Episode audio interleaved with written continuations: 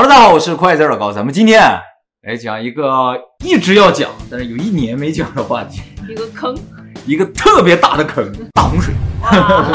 这个大洪水的事情呢，牵扯到我们很多的影片，比如月球啊、苏美王表啊、巴别塔呀，还有巨人呐、啊。什么塔？巴别塔就是跟语言有关系。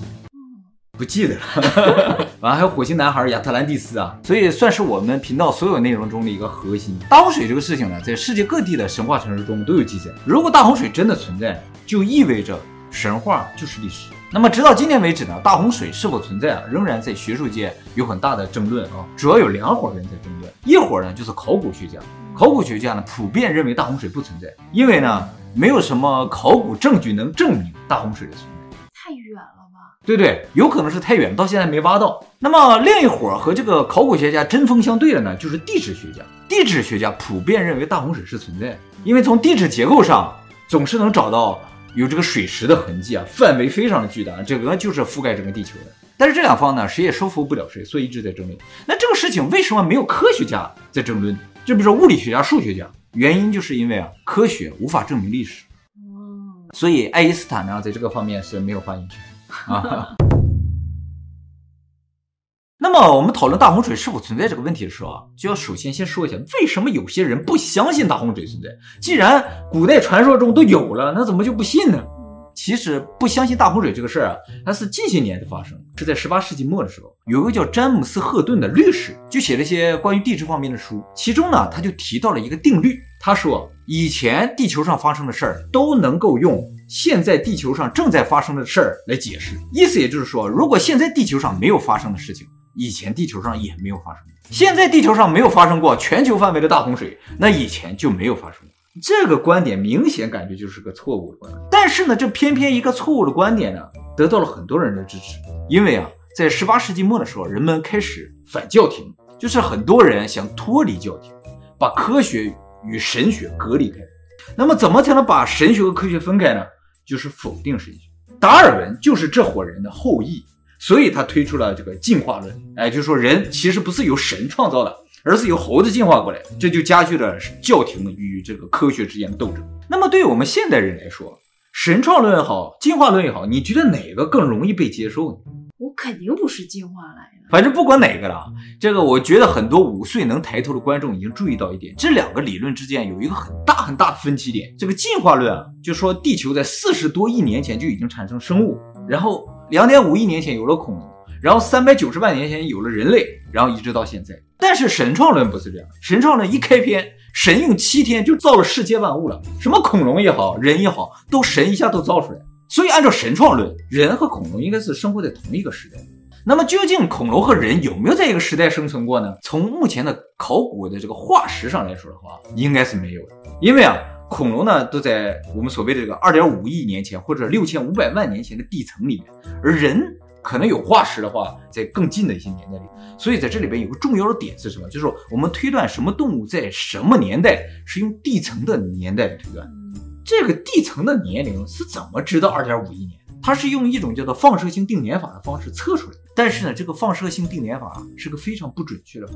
好，大家记住这个点，一会儿我们还会提到这个问题啊。第一个共同点呢，就是这个大洪水啊是世界范围。而且对人来说是毁灭性的，而最后呢，人还偏偏就活下来。第二个共同点呢，就是这个大洪水也都出现了神。圣经里说的大洪水就是神发动的。中国的大洪水呢，女娲去给它补上了，反正都能有神。那么其实呢，在圣经里也好，在传说里也好，都没有提到说这个大洪水是世界范围。那我们怎么知道它是世界范围？都已经说了诺亚方舟啊，还有什么啊？对，你提到了一个非常重要的点，就是诺亚方舟。如果这个大洪水不是世界范围的，就没有必要建诺亚方舟。如果是局部的，人们就迁走就好了，没有必要建个方舟把动物都放进去，特别没有必要把鸟放进去。诺亚方舟里是放了鸟的，一定是地球上都没有落脚之地了。而且呢，对这个圣经是有描述的，就说水已经没过了整个地球上最高的山，在喜马拉雅山珠穆朗玛峰的山顶附近是有发现贝壳化石。这个事情呢，现在的地质学家的解释方式呢，就是说地壳运动它原先啊是在海里的，然后挤啊挤挤挤，经过几千万年、几亿年啊挤挤到最上面去了。所以几千万年前、几亿年前这个贝壳的化石啊，它就跟着上去啊。但是呢，这个事情要用大洪水来解释呢，就容易一点，因为水已经没过了最高的山峰嘛，那贝壳在那儿有也很正常。那要想了解大洪水是什么时候发生的，我们就需要看几个证据啊。第一个，我们先看一下化石。按照原先生物学家的说法，化石呢就是动物死了之后呢，沉积在这个沉积岩里面去，经年累月，经过上千上万年，然后它就变成化石。这个过程是非常缓慢的。但是呢，现在渐渐渐渐的，这个考古学也好，地质学家也认为，这个化石的形成可能并不是这么缓慢。因为啊，如果动物比如说死在地上，它在被掩埋、渐渐变成化石之前，可能就已经被吃掉或者腐败掉了。它不会一直等在那儿等啊等等等等你什么灰尘啊或沙石把我掩埋掉了之后，我慢慢变成化石。它一定是一下子被什么东西盖住，压在下面了，然后里面没有空气，然后它就渐渐的和周围的石头融为一体形成的化石。所以它掩埋的速度是非常快的，绝对不是非常慢。那你就要想了，什么东西能把几十米高的恐龙一下子掩埋掉？有几种可能。恐龙自己掉到泥浆里，掉到泥潭、沼泽里，这种可能就是大洪水了。大洪水一下子把这个泥沙卷过来之后，把这个动物盖在下面，它直接就变成化石。再一个就是一个特别明显的例子，就是达尔文曾经说过，软组织动物它是不会有化石，它化石无法保存。哦，就是比如说像水母啊，但事实上并不是这样。现在世界各地都有发现水母的化石，它怎么会有化石？这就是水母的化石，这不是蘑菇化石？不是，不是。这水母化石，像这种软体动物，又包括比如说我们说的四十几亿年前那个藻类，它的化石都能保存下来，你不觉得很奇怪吗？那像这种软组织动物，它的化石是怎么保存下来的？它们保存下来只有一种可能，就是迅速被掩埋。那么活在水里的水母是被什么东西快速掩埋掉了呢？它应该呢，就是被一些类似于大洪水一样的东西一下掩埋掉。它本来不就在水里吗？对，但是大洪水是个什么概念啊？并不是大家看到的现在海浪啊、海水的概念，它有点像海啸。海啸我不知道大家见过没有？海啸啊是黑色的，它里面全都是泥沙，所以人在海啸里是不能游泳，过来直接就卷在里面，你直接就变成化石。所以像鱼类或者是呃这个水母都是这样变成化石。那么我们现在看到了这么多的化石，尤其这么多恐龙的化石，怎么会出现那么多的泥潭或者泥浆呢？或者是有一个泥潭，那里比如说里边掉了无数只恐龙，应该都在一个泥潭里边的化石，对不对？为什么分散这么广泛呢？就意味着这种快速掩埋的事件。在大范围发生过，究竟是什么？大家可以想象一下。对对对，而且目前发现的恐龙化石啊，有一个特别奇特的现象，叫做 death pose。这些恐龙啊，死的时候都是一个姿势，这个姿势呢，就是头和尾巴往后弯的。那么恐龙死的时候为什么会形成这样一个姿势？现在的研究呢，发现只有淹死的时候是这样一个。那么究竟是什么事情造成这么多恐龙迅速被淹死？而且那么高，还有飞龙。对对对，有些恐龙甚至就是活在水里的。那么除了化石这一个证据之外呢，还有一个证据呢，就叫岩层。这个岩层我不知道大家看没看过，就是像这样一样，一层一层一层叠在这，形成我们地底下这个部分啊。这一层一层是怎么形成的？就是按照原先的想法，就是比如说灰尘啊、沙石啊，一点点堆积在地面上，经年累月吧，反正上千万年的可能性都是有的，然后形成这么一层岩石。反正要形成地球现在这么深的岩石的话，那怎么得个几十亿年？但是啊，后来地质学家发现了一个事情。就是他们发现啊，比如说把这个层去掉之后啊，在这个岩层上有足迹，有脚印儿。什么意思？哎，这个脚印儿呢，有可能是一些动物的脚印儿，有可能甚至是恐龙的脚印儿。这脚印儿啊是很难保存的。你比如说你在这个泥上踩了个脚印儿，那可能因为下雨啊，或者风吹啊，很快它就要变平了，就没有了。那么为什么岩层上面会留有脚印儿呢？就说明这层上啪一下迅速盖上去。它不是慢慢慢慢经年累月又风吹日晒之后慢慢慢慢这么盖上去，而且啊，他们发现这些动物的足迹啊，全美国的这个就岩层上有动物足迹的这个足迹啊，都朝一个方向。哦，就说明啊，他们在逃跑。什么东西在追赶这些动物？他们都朝一个方向走。海啸啊！后来科学家又发现，这个火山口附近啊，火山一旦发生爆发了之后呢，就喷出大量的泥沙和岩浆啊。这个泥沙和岩浆就会在周围迅速形成一个岩层，岩层可能五六米高，而这一层可能是一天形成。也就是说，岩层的形成啊，真的不像我们想的那么慢，而是很快。一旦有什么事情，就五六米哗就盖上去。那么，如果岩层真的形成了这么快的话，那问题就出现，就是我们现在看来地球啊，比如说几十米厚这个岩层啊，原先推测的几千万年形成，有可能就几年就形成。那我们整个地球的这个历史。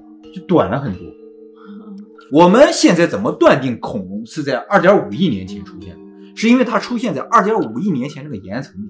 如果它那个岩层不在二点五亿，比如说在二十万年前，那恐龙真有可能和人生活在差不多年。我们上期视频有提到说，仙女星人说原先最早来到地球的叫什么蜥蜴人，这个恐龙啊，它有可能就是蜥蜴人。恐龙长成这个样子，按照现在生物学的观点，它跑的也不快。就我们看《侏罗纪公园》，恐龙跑得非常的快，但其实它根本跑不了很快，哦，很慢很慢的。它不能跑，它不能跑，也不能飞，手还那么短，什么东西也抓不到，它怎么就成为地球的霸主了呢？它很有可能就是那个高智慧的外星人，蜥蜴人，蜥蜴人。而它呢，确实和人是有一个共生的阶段，所以人要祭天，把人呢送给恐龙吃。恐龙本身抓不到这个东西，那它怎么灭绝了呢？哎，这就是大洪水。也就是说，大洪水要毁灭的其实就是蜥蜴人，而不是我们现在的人。这也符合仙女星座人说，蜥蜴人其实是被囚禁在地球，被一个高等文明囚禁在这儿。这个高等文明就是发动大洪水这伙神，他们还真不是来惩罚人类，他是来惩罚蜥蜴人，所以把恐龙啪，所以说是灭掉保护人。对。如果这个说法说不通的话，还有可以有另一种说法，就是恐龙和人它确实不是一个时代上，恐龙就是更早一期，然后一个大洪水灭掉了，啪一层盖上去了，这些变成化石，然后又造了人继续在这生活。也就是说，其实地球就是外星生物或者神的一个实验场，把这个地球表面哎重新歘一下，全都没了。格式化了，格式化了，哎，对对对，哎呀，我就想说这三个字儿，倒也没想出来。然后呢，就重新开始了，因为这一波就是人，人如果他们觉得不爽的话，再格式化就出来别别的东西。那么这个问题呢，现在是任何一个学家都无法解释的。但是呢，现在支持不 不，但是支持大洪水的人呢说，你看在地球上百分之七十的表面都是水。你说地球上没有足够的水形成大洪水吗？绝对足够。就比如说，由于其他星球的引力，比如尼比鲁或者月球的强大引力，造成地球上水被吸高了之后呢，席卷了整个地球的可能性是有的。在《星际效应》那个电影里面有类似这样的信息，对不对？而且我们在火星那个影片里提到，就是说按照火星现在上面的痕迹啊，就怀疑它上面原先有大量的水，那个河的宽度是亚马逊河的一百倍，对不对？火星现在一滴水都没有，我们都能猜测它上面有亚马逊河的一百倍。那地球上现在有这么多水，那以前有更多水的可能性是完全是有。那么咱们今天讲的内容呢，只是大洪水的一部分。大洪水的大，大洪水的大的部分。诺亚方舟我们还没讲，这个其实也是很有意思。诺亚方舟的诺还没讲。